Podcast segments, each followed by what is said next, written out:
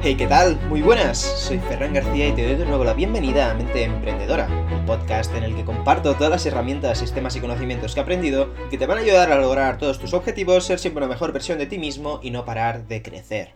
¿Alguna vez te has quedado preguntando el porqué de alguna cosa que estás haciendo? Por ejemplo, el por qué estudias la carrera que estás estudiando. ¿Por qué tal vez alguien le dedica una cantidad de horas insana a hacer algo? Pues durante las pasadas navidades yo me hice esta misma pregunta, pero con los hábitos. El por qué son tan importantes nuestros hábitos.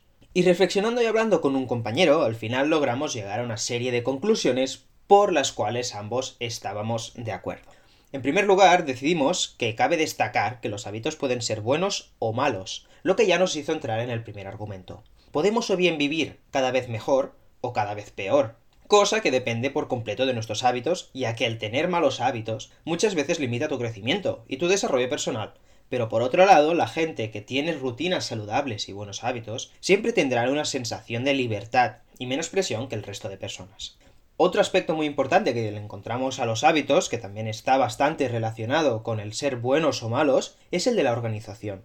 El crear buenos hábitos y rutinas lo que te permite es poder aprovechar mejor tus horas del día. Y cuando, por ejemplo, tú adquieres el hábito de ir al gimnasio tres días a la semana, de una hora a otra, de meditar después de comer al mediodía y antes de acostarte por la noche, de estirar por las mañanas, etc., lo que estás haciendo inconscientemente es marcarte un horario, ser organizado y darle prioridad a las cosas que tú realmente quieres. Pero por otro lado, démonos cuenta de lo que estoy seguro que muchas veces te habrá pasado, porque créeme, es completamente normal.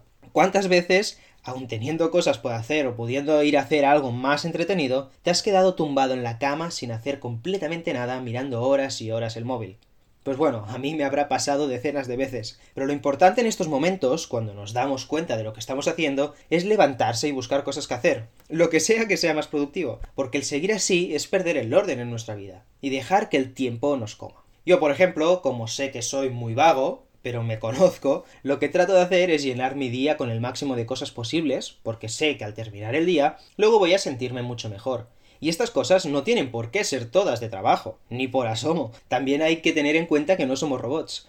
Pero, por ejemplo, en estos momentos en los que ya estoy saturado de estudiar, no tengo fuerzas, por ejemplo, ni de ir al gimnasio, ni dedicarle tiempo al podcast, lo que hago es aprovechar para meditar, ordenar mi habitación, limpiar mis zapatos, cosas que ya te ocupan fácilmente media hora más y que luego vas a agradecer haberlo hecho.